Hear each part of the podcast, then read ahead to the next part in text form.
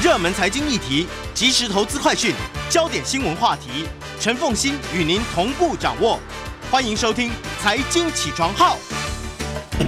九八新闻台 FM 九八点一财经起床号的第二十第二小时的节目现场哦，欢迎大家回来，我是阮木华。今天天气非常好啊，现在已经看起来是个 very good day 哈。那当然，这个呃金融市场情况看起来今年应该也不会太差了哈，因为毕竟欧美股市啊都创了今年三月以来的单日新高，就是周二的行情表现的相当亮眼哈。那我们刚刚前一段有讲哦，这个。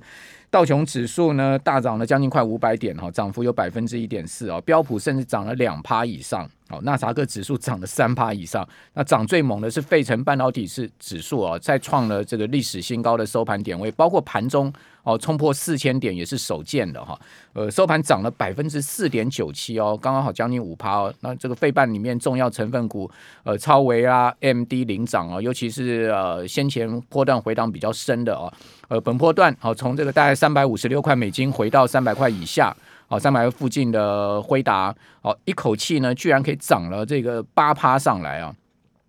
哦，涨到三百二十多块钱美金了哈。不过离离它的这个高位啊，三百五十六啊，还有一段距离。但是呢，哦，这个辉辉达的市值已经冲破八千亿美金了。哦，甚至华尔街说辉达有机会挑战兆元市值，这让我们拭目以待了哈。那今年以来，辉达到股价最高三百五十六美金的时候，涨幅差不多有一点五倍哦，这个亮眼的一个今年的上涨哈。好，那这个费半指呢，跟台股的联动性是非常高的哈，所以今天我们就来观察一下台股今天的开盘。等一下八点四十五分期货开盘以及九点钟开盘呢，好之之这个之后今天的行情呢，能不能延续昨天的拉尾盘的这个气势啊，再继续的走高？哦，不过另外一个角度我们要切回来，就是从总体经济面的角度，我们看到今天四大报的头条啊，哦，那经济跟工商的头条都是以这个出口作为标题啊，出口。呃，年增幅度高达三成，这个在十一月的这种所谓一般进入到这个比较淡，呃，出口比较淡的一个情况之下啊，这比较特殊。好，这所以我们今天特别请教。中华经济研究院的副院长哈，同时也是第三研究所的所长王建全王副院长在我们的节目现场啊。呃，王副院长你好，好，主持人好，各位呃观众大家好。好，那今天经济工商不约而同哦，以出口作为标题，我想这大家也是呃编辑台大家的 sense 了哈。那另外呢，我们看到联合报的标题呢，头条消息是。呃，CPI 哦，这个物价好，其实也有连也有相关性啊，都总经的消息。另外，呃，《中国时报》的标题是以这个两岸台商企业高峰会啊，紫金山论坛作为这个标题，因为毕竟最近那个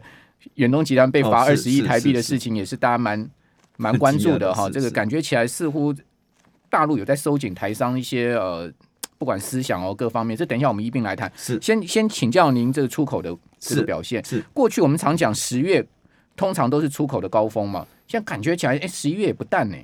是以以前这个第三季哈，通常我们认为说哈，二三季的时候是叫比较淡淡一点的哈，啊，现在是二三季，因为那时候还是在在封城，所以是叫淡季不淡。但是呢。第三季后面有一点点下滑，电子业那时候因为开始解封，嗯，可是呢，最近这一个月又开始回来，为什么？因为大家可能对这个通膨过度的反应，还有年底要做账的行情。另外一个有一些新的东西出来，比如说元宇宙、低轨卫星这些新的需求陆续在出现，所以呢，事实上也对电子业其实感觉上第第十月的时候有点下滑，现在又开始拉回来，嗯嗯，是。所以我们还要继续观察，说会不会有新的应用需求出现？那这样出口还会继继续旺。今年我们的全年的出口成长率到十八趴，是非常惊人的数字。明年还会这么好吗？因 为明年要这样继续呃，有两年当然还是有，因为半导体很强，但是因为基期太高，哦，所以呢，明年要再跨到那么高是不容易。但是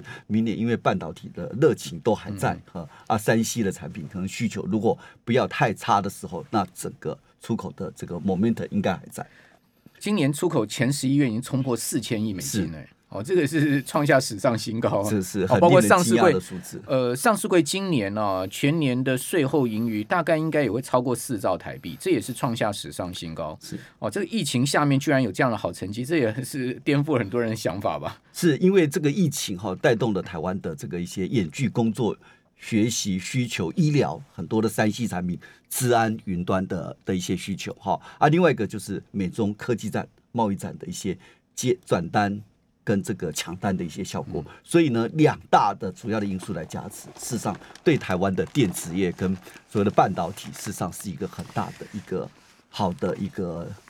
的的表现。对啊，刚刚讲到这个美中贸易战哦，现在目前当然美中贸易战下面，台湾就夹在中间嘛，好，是就有好有坏了哈。那比如说最近压力比较大，应该是四十万台商吧，啊，这个是远东集团率先被盯上了嘛，哦，就是所谓的要跟台独势力划清界限这个问题。然后呃，今天中国时报以这个作为标题啊，说企业家峰会登场，哦，那陆委会是希希望大陆说，哎，你不要逼迫台商了，哦，这个商归商，政归政，对不对？哦，不要不要不要这个意识形态了等等，两岸经贸交流，但是北京想法不是这样子嘛？看起来，呃，习近平北京想法是越来越收紧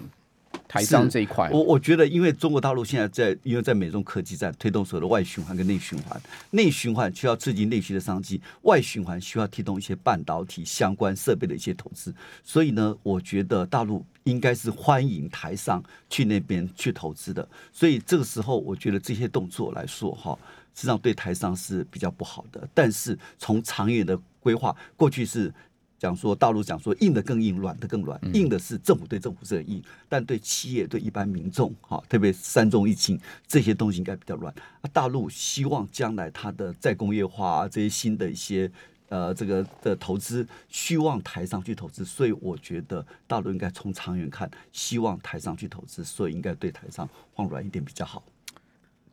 但是感觉起来，现在台商好像走到一个十字路口了，对不对？好，就为过去说啊，是商归商，政归政哦，可能呃，就就少少在大陆少谈政治嘛，是哦，我做生意为主。现在应该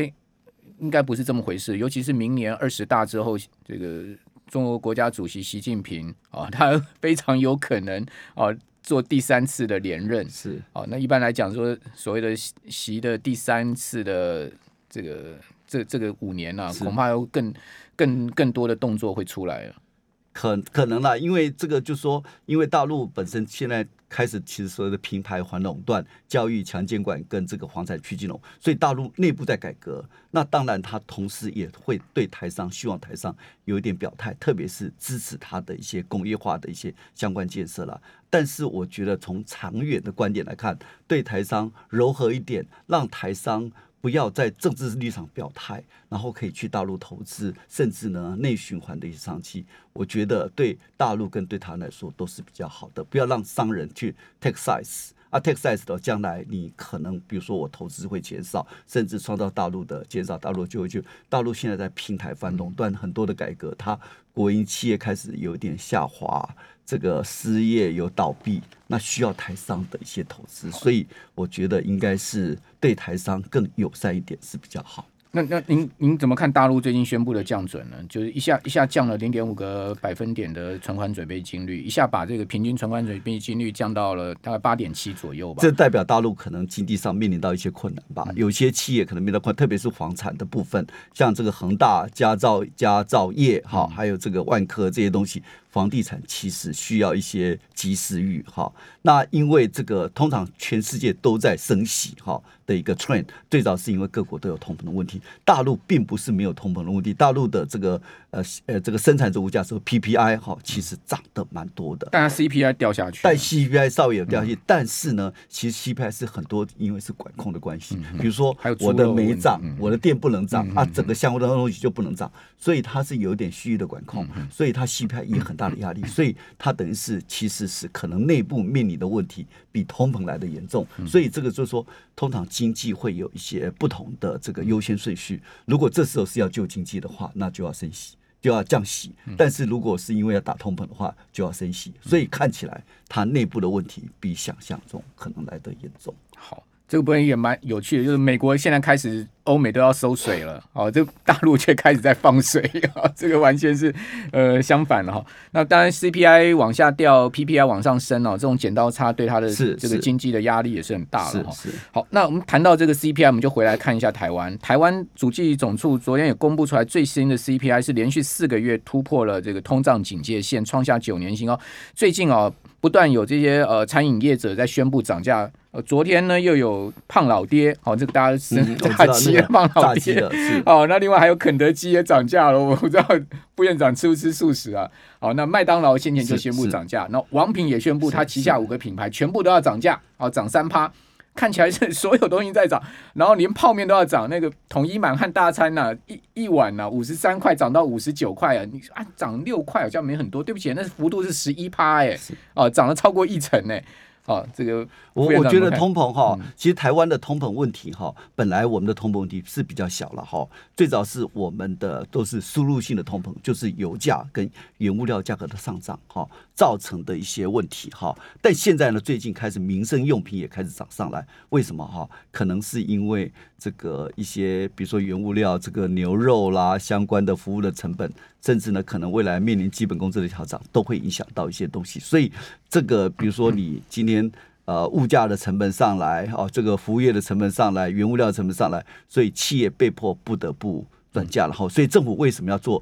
最近政府为什么要调整这个油价的涨幅？为什么要去查去物价，还有降低这个货物税？目的就是在消弭预期心理。因为呢，通常通膨哈，就是最担心的就是说，如果通膨是短暂的，那你这个时候如果大家预期心理上来，那通膨就会自我实现，就可能会到到这个东西啊。我们现在我们的比如说我们的呃这个呃物价大概是五二点多了哈，但是核心物价扣掉这个一些比如说油价跟蔬果哈，大概只有一点七多，所以央行还是希望能控制在两 percent 以下，它就不用提早升息。嗯，所以因为这就是一个预期性的关系。现在其实哈最大的最担心是什么？因为现在是。供给面的上涨，一般来说比较短，像很多原物料，什么锻炼、塞钢这样的原物料上涨。但是呢，如果这拖得很久，消费者从需求端开始有预期心理出来的时候，就会影响到一般开始去追物价，就物价是上来，那物价上来以后，又侵蚀工人的工资，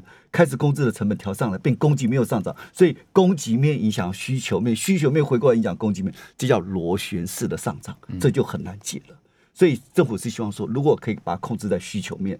那不会再影响到更多的一些一些，比如说预期心理，因为大家都认为物价会涨，然后去抢东西；大家认为房价会上涨，去抢房子，就会带动房租。租金，然后整个服务业的成本上来，所以这就是政府现在做的，就是要把房价、把这个物价控制在两 percent 以下，希望可以解决了。但是最近的比较不好的消息是，美国的联联储会主席鲍尔，因为他连任已经通过了，对，所以他不演了，他就告诉你说，通膨的暂时性，这时候再是时候。再演下去也太假了，对因为？美国通膨那么高，四对，十年来所以这最高个引，起很大的民怨，所以现最近这个拜登的支持度下滑是一个，所以他就说是时候要把暂时性通膨的暂时性给拿掉对。他认为说会延续到明年年中甚至后年。OK，是，好不，过台湾好一点，因为台湾相对美国来说没有那么严重，我们大概大概是二点多了。当然最近老百姓感受不一样，因为民生用品涨了差不多三四趴。哦，不过台湾的情况跟美国有一点点不一样，但是也要小心戒慎恐惧。不过这个食物通胀看起来一旦上去就回不下来。是，对不对？因是为它我们一般讲这个零售消费物价，它有僵僵固性。是哦，比如说你说面包一个涨到五十块，你说啊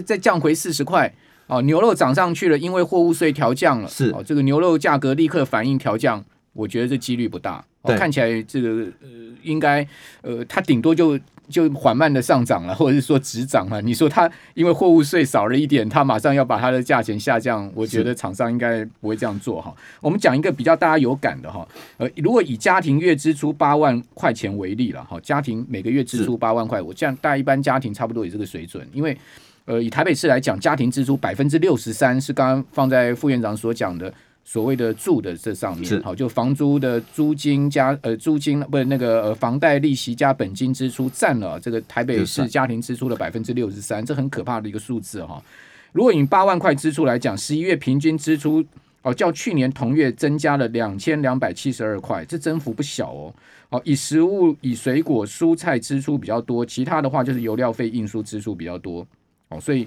您刚刚讲了油料哦跟食物它比较有一些呃，所以季节性的因素，但感觉起来这一波的油料的上涨或是食物的上涨，它也不完全是季节性因素。所以如果我们就这个 core CPI 就核心 CPI 它排除掉油料跟呃蔬果来看，还不到两帕，但但是它似乎不是因为一个季节性上涨呃造成的一个波动，嗯嗯，呃所以感觉起来未来核心 CPI 再继续往上的可能性不小哎、有有可能，因为现在就是油价哈，就油价为什么哈？因为油价本身有一些策略性考量，因为这个欧佩国家哈，其实第一个是最近是寒冬，所以这个需求会多；第二个，欧佩克最近当然有增产，但是呢，未来现在都大家谈讲什么零零呃零排碳。然后加上碳中和，所以未来石油的需求会更减少。所以如果说未来十年我的石油收入会减少，我这时候我一定要拉紧我的石油收入，甚至我不太可能让我的油价跌太凶。所以这看起来油价油价相对在比较油价又高档弹上来了，对，最所以最新又弹上来了，是，所以这个时候可能那房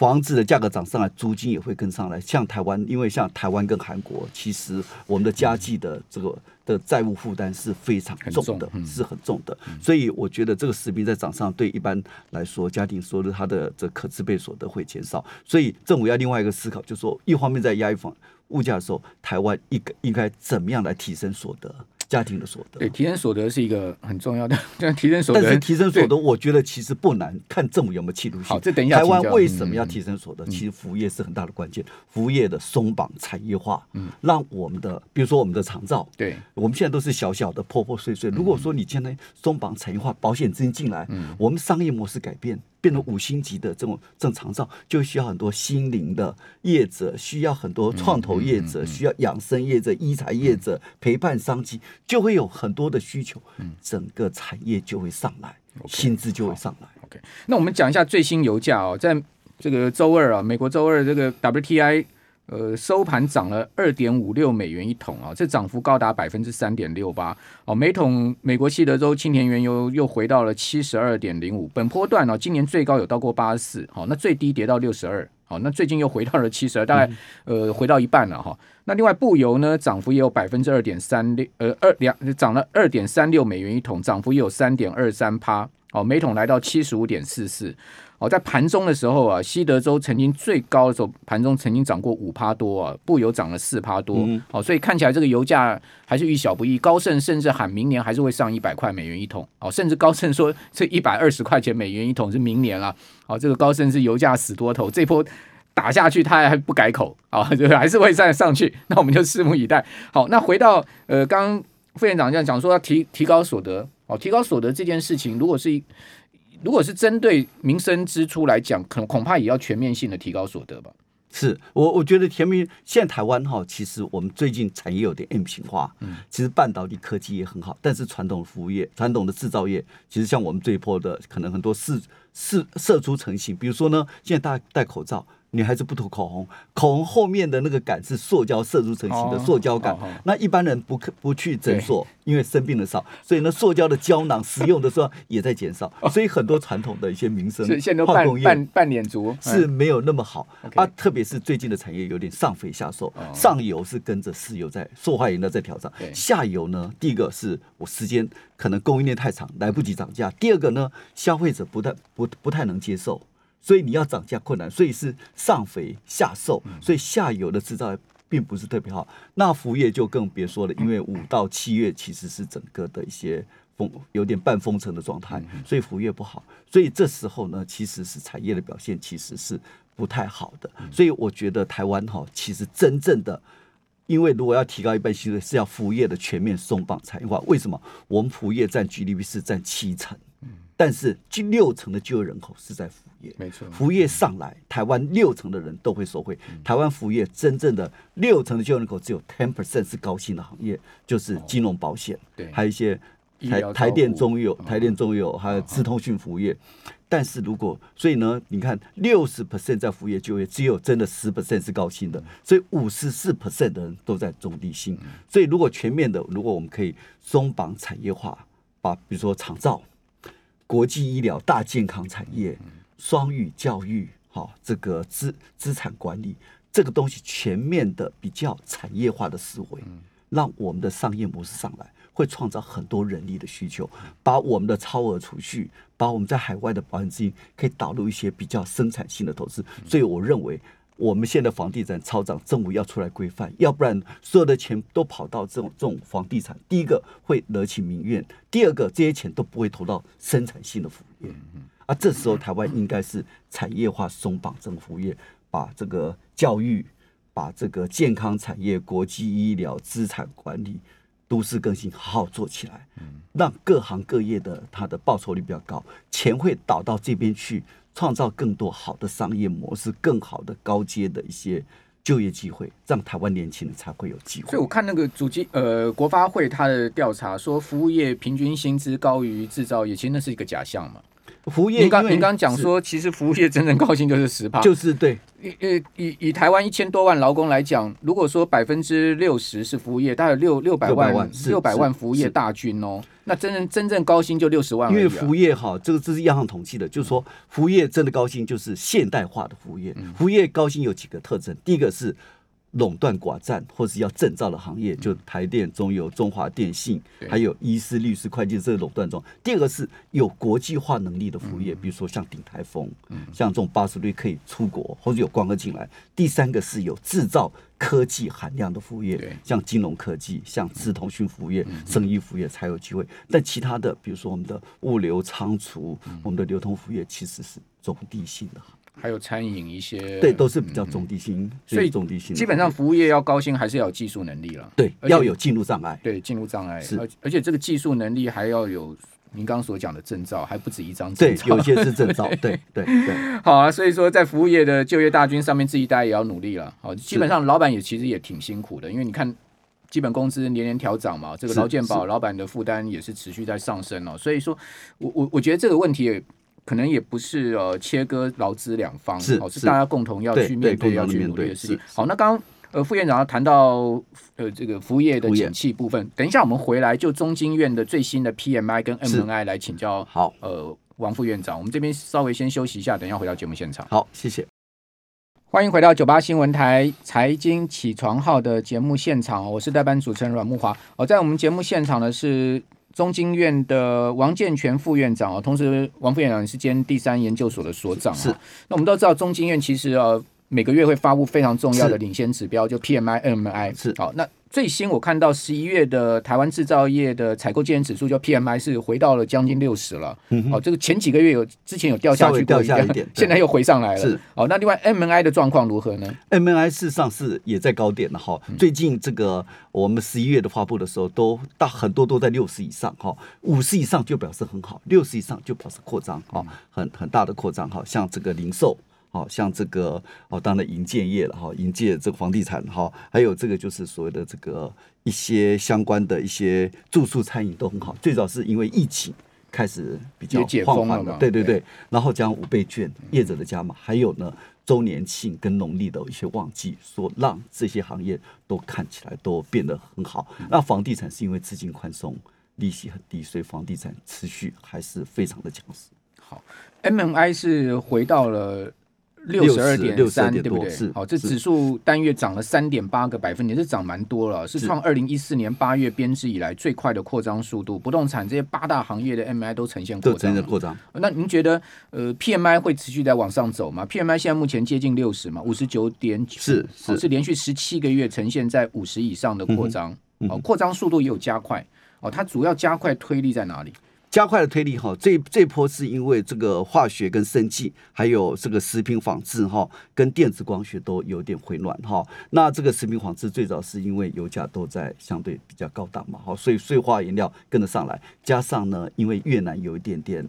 呃疫情的关系有点停工，最近虽然复工，可是呢表现没有那么好，所以很多单子开始转出来。哦，从越南转来台湾。对对哦，有部分转到台湾来然后加上一些比如说大陆的一些限电，也有一些转单的效果，嗯所以看起来是不错，塑化、纺织哈都不错。那电子光学第三季哈看起来有点稍微下来，因为那时候解封，所以很多的一些比如说三 C 产品可能稍微那时候加上我们说面板、电视、好手机。这些比较消费型的有点稍微下来，可是呢，这个月又上来，为什么？因为可能大家认为是反应过度，像面板杀的一很凶，可是面板因为大陆本身在做整合，大陆不补贴了，所以它的东西杀的以前是景气循环就下来就就好久才会上来，现在下来一一阵子就上来了，对。所以他们面板业者说明年第一季价格见底，第二季回升呢。是啊，所以所以因为现在就说面板以前是一个叫景气循环股，对，但现在因为大陆开始没有钱，他现在把所有的资源都补贴半导体，所以现在呢啊，他他这个他大陆业者。没有补贴的话，我就比较赚钱。对，所以我现在内部在合并，嗯，所以我现在杀价也是温和性、有秩序的杀价。嗯，所以将来面板还会有，对对，所以将来对这个面板以前是景气循环，现在是景气循环加一点点成长的味道。所以可能面板像很多产业都会因此受惠，像比如说大陆以前生产过剩，太阳能、钢铁、水泥、面板、LED。将来都会回归它比较好的面貌，所以不会像以前跌暴涨暴跌。它那种这些产业这种那种大投资的时代已经过去了，而且政府不补贴，不补贴你必须要赚钱。对，它也是在做一些供给侧的改革嘛，供给侧改革还有它内部的整并。嗯，所以它杀价有利台湾业者了。因为对，因为我本来以前就说我没有赚钱，政府会补贴我，我现在必须要自己赚钱，所以我整并。然后呢，开始呢就杀价，我也不会杀那么凶，因为我现在我以前大陆的像面板厂，它现在已经有四十 percent 的市占率，我干嘛杀价？以前只有二十八，你杀价我杀价抢市占率，它大概二十几。京东方、京东方、什么熊猫、什么什么之类的，现在友达、奇美大概加起来，呃，一个到二十几、二十几，但大陆已经占四十几了。所以他是一个价格领导者，价格领导者不会随便杀价，那就砍到自己的脚了。是是 是，没错。哦，所以看起来最近面板又重获法人的青睐。昨天外资买超第一名就是群创了，买了十万张，快十一万张了。哦，那群创友达最近股价也慢慢在回温了了哈。好，那呃制造业的情况看起来还有机会慢慢的这个往上走。是，那服务业看起来也不会太差，所以整整个呃展望第第四季来到明年第一季的景气，应该整体状况来讲应该整体的景气就是还是往上走。我们今年的预估的这个景气哈，最近我们大概可能会发布，我们本来是预测三点五五，今年可能会 GDP 最近新的会对明年的 GDP 可到三点六九左右，三点六九。六九三点六九看起来还是相对好像在各研究机构里面相对比较。偏低一点。诶，现在因为大现在预测的机构出来，就是主机总数是预测差不多三点七五左右，所以我们大概跟主机总同步。那为什么现在看起来三点七看起来没有很多？可是呢，你要想，你经过了一个六 percent 的成长，要再翻到三点到三点七五，其实很困难。所以三点七五其实是一个不错的，机器很高。对，今年六趴嘞哈，是。今年我们这个估是全年多少？我们估估计最近估的可能要六点六趴左右，对啊，总计总数可能估的更六点一左右，是。所以明年还在六趴的基期下，还有对三点五以上的增长率，是是不错，是不错的。对，因为你的基期太高，你要再翻个另外一个六 percent 的三顶，其实是不容易。那明年四季的 GDP 是呃前低后高呢，还是前高后低呢？因为明。去年就可能前面一一二季哈，其实我觉得应该是哈，这个我我想看哈，因为我们第一季前去年第一季都是在高点的，所以我们可能会稍微下来一点点。那第三四季，所以前高，所以可跟季期有关系，对对对。哦，这个可能第一季、第二季对比较高的时候，你就会稍微下来一点。你看，那第三季比较差一点，就会回回来一点。OK，好。那您刚刚谈到的供应链哈，大家关注就是说供应链的。紧张的情况有没有缓解的机会？比如说，我们现在讲供应链几个问题。第一个问题就是所谓航呃运输业的问题。哦，昨天新闻出来，空运的价格不可思议的，一公斤哦，到美国去的货啊，一公斤的空运七百块台币，吓死我！我记得以前以前这个 forward 两百块美金都两百块台都算高了，是现在一公斤来到七百块，这怎么运呢？因为很多电子也必须要，因为现在塞港嘛，啊塞港的时候很多快的东西用飞机嘛，对，啊飞机所以比较快，但是所以飞机也跟着这种替代效果也跟着上来。现在塞港的情况感觉上没有太多的舒缓，虽然说空运也是啊，空运也没事，就是说整个都没有舒缓，所以短期内因为美国的一些第一个是很多空柜没解除，那再来就是很多现在从美国美西中国大陆也塞港，甚至现在。加拿大闹大水，连这个加拿大温哥华也在塞港。哦，温哥华也塞，听说也在塞港。所以呢，看起来没有。昨天有碰到几个同业，有几个那个航运业者，他们说短期内虽然感觉上这个排队的这个数目是减少，但是呢，他是讲说现在要有 coupon，你要先认证才能排。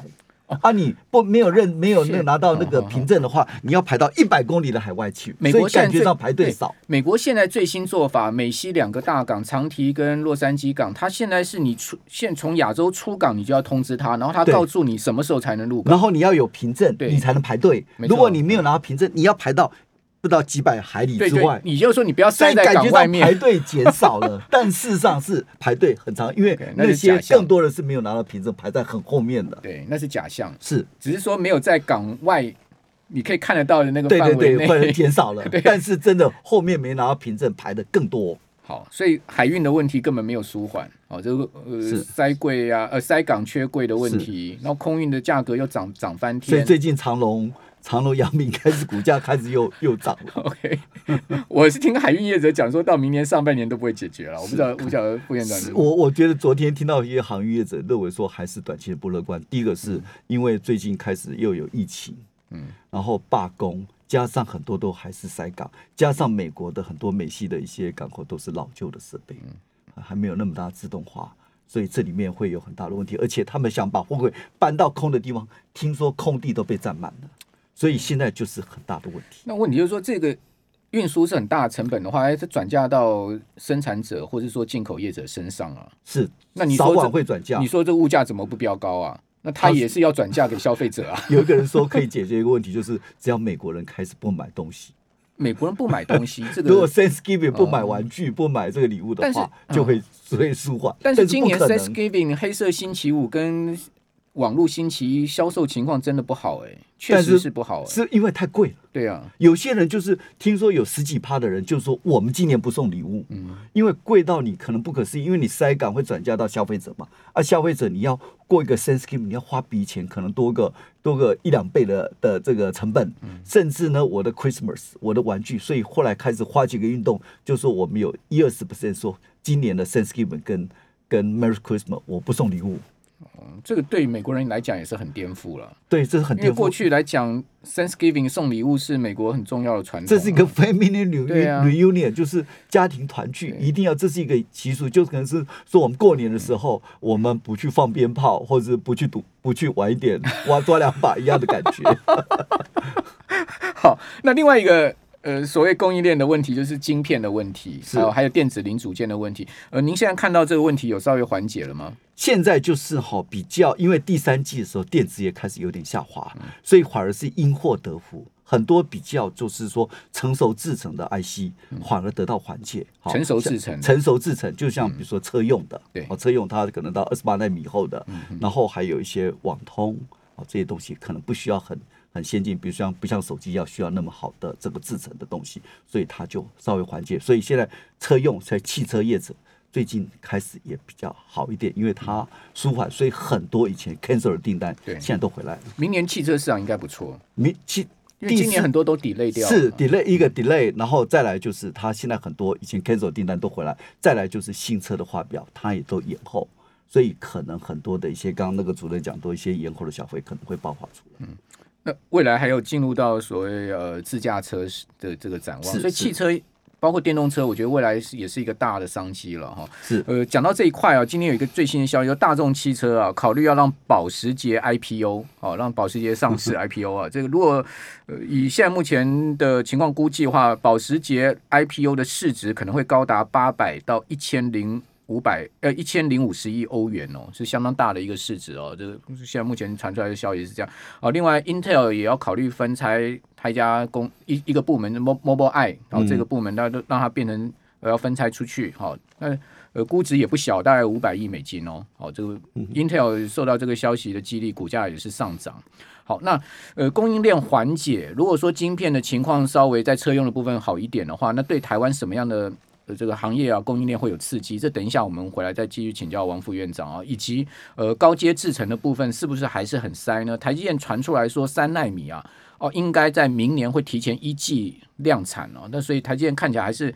呃在高阶制程上不断的这个突破，好领先三星。好，但呃最近 Intel 对台积电非常的不客气哦，Intel 的这个 CEO 啊 Kissinger 啊，哦这个台湾呢不安全呐，就张忠谋回应他说加州也不安全呐。你说台湾不安全，加州安全到哪去？加州有大地震啊，台湾虽然有地缘政治风险，你加州也没好到哪里去。好，这等一下我们回来再谈这个话题。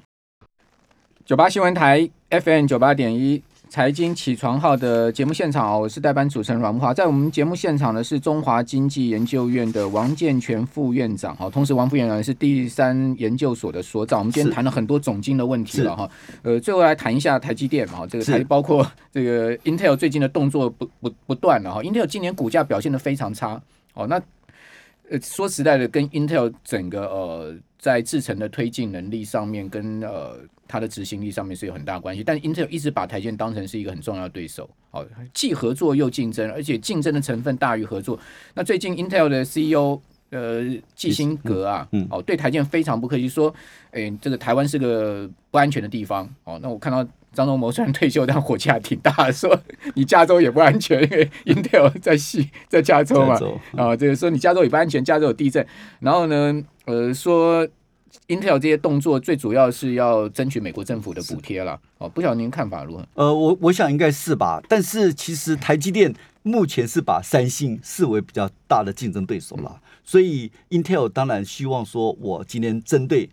单挑嘛，哈，单挑台积电的话，那把台把这个 Intel 的格局就跟台积电放在一起，但事实上台积电现在比较忌惮的是。三星了哈，那我想这个 Intel 当然目的是争取美国的一些政府的一些补助了。三星三星的三这个先进制程明显落后台积电了，是没有错，但是就说比较容易追赶它，就说 Intel 的制程比三星还落后，因为三星有跟 IBM 合作，对，所以它三纳米在实验室已经做出来了，OK，它还没量产，但量产可能要晚个两年到三年，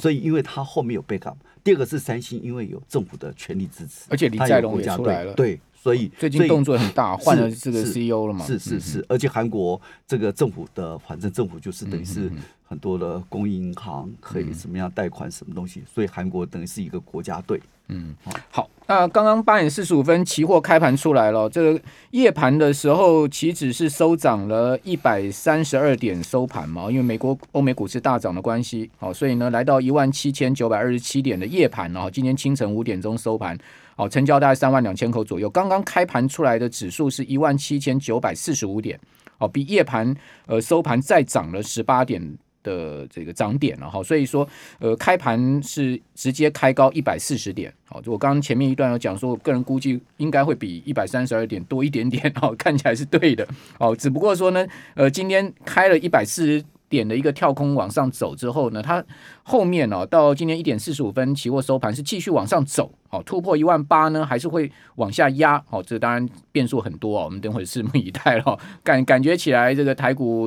呃应该可以搭上欧美股市的顺风车了哈，因为毕竟刚刚王王呃王副院长也讲了嘛，就是明年 GDP 的增长率还有三点五以上哦，今年的基期这么高，六趴的基期还有三点五，算是不错了。哦，在这样的一个基础之上呢，其实明年的景气看起来不会太差，只不过是变数也不不少。比如说，呃，美国的要收紧这个通膨啊，通膨，还有通膨通膨的问题，还有这个欧欧那个欧米克。对，那那整个资产市呃资本市场，您您的观察呢？资本市场包括您您刚才也有跟我提到一些，就是说呃，台湾资本市场也要做一些可能的变革嘛，对不对？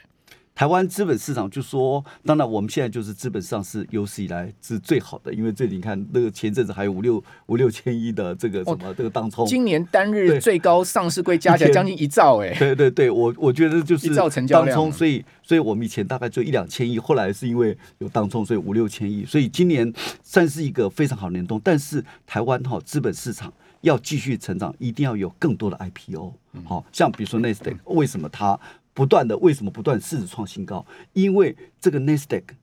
也本身去扶植一些新创的公司，那这新创公司就潜力的新创公司，我投资你辅导你，将来你上上柜就有不断的新的血轮进来，好，所以他做了一些改革，就是我怎么样去扶植一些新创来 IPO。第二个是呢，他从生计里面，他用矩阵式的一些。指标，就说不是用营收，不是用产品专利来做，它有做一些变革，所以很多新的产业就可以出来，比如最近的这个什么呃 Metaverse 哈，这个元宇宙的一些东西，它就很容易去上市。就说新的东西，或甚至是比如说 Bitcoin 这种比特币这种东西的，它为什么可以做？就是它有不同的。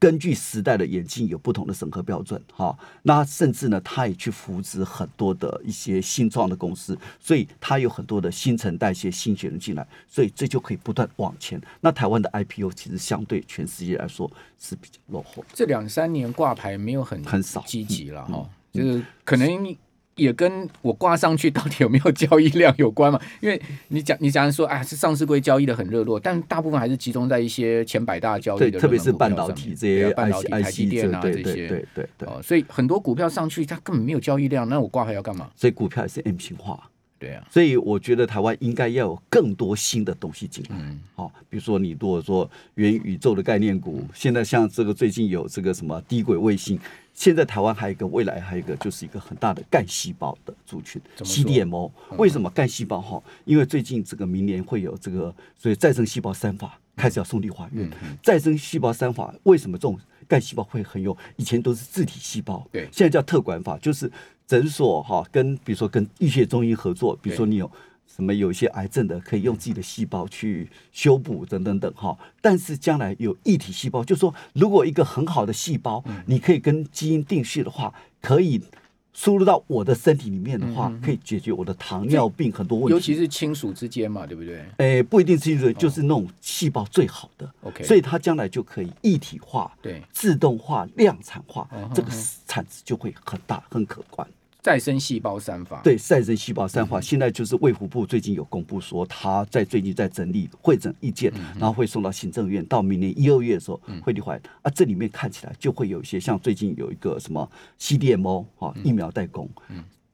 干细胞干细胞就是细胞再生，比如说台湾现在糖尿病有两百万人，嗯，那我们的膝关节、髋关节、坐骨神经都上百万人，这些只要可以将来可以从别人的细胞里面打进来，对。啊，这个东西就会修补，所以很多的一些重症可以得到缓解，特别是人口老化。所以这个时候，像这个 CDMO 哈疫苗代工，像这个干细胞，像这种低轨卫星，像这种这个元宇宙的一些概念股，将来如果成个族群啊，这个东西就吸引一些新的焦点。嗯。还有电动像电动车，对，这就是电动车。台湾也供应链是挺对对，对个这个这 N I H 就是一个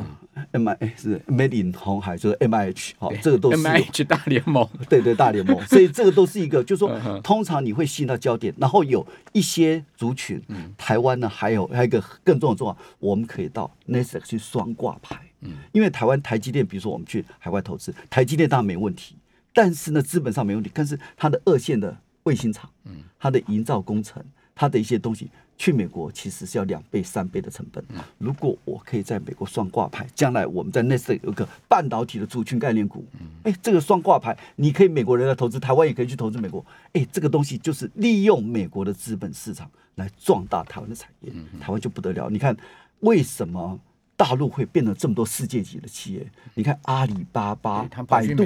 就在美国挂牌两百多家，利用美国的钱都变成 world class。对，啊，台湾怎么没？我们现在台湾在 n e s 挂牌只有四家，台积电、联电、中华电跟那个日月光、中华电讯。啊，这个东西如果我们可以双挂牌，对两边都好处。啊，台湾下一波因为一定要门当户对。我今天跟你谈电动车，你是一个小咖，我是一个大咖，我干嘛跟你谈？所以你如果有私募基金、主权基金在美国挂牌，哎，我这里就美国人看知道这个东西，你要购并、合并、找人才都是门当户对。将来 NIH 碳交易哦，这个都是一个很热门的议题。将来如果说干细胞，对，都有分产业。所以如果有新的不断的产业出来的话，就会 exciting。你可以在挂牌，就会吸引投资人来投资。嗯，啊，这个产业就会壮大，而且本益比会更高，农人的本益比会更高。不，最近。嗯，这个中概股在美国挂牌很惨了，但是因为 因为是政治上的问题，因为很多 像这个企业问责法啊这些，阿里巴巴，因为大陆本身改革，因为您您觉得中概股在美国挂牌之路是不是就断了？刚讲两百多家，呃，前几个交易日曾经有一天跌掉了，市值跌掉了，那个金融指数跌掉了七千亿人民币的市值，一天暴跌。这个是从美国美中贸易战，是从贸易战到科技战，现在可能到有点金融战。因为科技战以后，因为你你这个美国第一个外国人问责法案，你很多数据要公布，所以你很多的审计底稿，那公布的话，那大陆会受不了，因为大陆的中央政府会受不了。以前他们的这个财经部会就是管控。啊，现在你美国人可以知道，所以很多的数据，像滴滴出行，很多参加，比如说他的交通部的一些一些试验的东西，你的数据的东西都公布，美国人知道吗？这就是从 data 的保护到这种 pri- privacy 这些这些东西的 security 都会有影响。所以这里面从贸易战，那现在就说你怎么可以中概股的去美国筹资，利用美国人钱来壮大你的东西？所以从科技战又衍生到一点点的资本战，从金融战。滴滴滴哦，今年挂牌以来跌了六十三趴，跌了还跌了。九十，新东方对这些教育教育的强监管，这里面也很多的一些问题。滴滴要回到香港去挂牌了，对对好像从美国退市，所以也被呃媒体说是 ending day 了嘛。但是中概股未来到美国挂牌会比较困难很颠簸了啦。哈，嗯不单美国政府的监管，另外我我我想这个北京的政策方向大概也也也应该也要改学改改，很明显在改变了。是是是。好，非常谢谢王建全副院长，也谢谢听众朋友的收听，我是阮梦华，我们晚上见，拜拜。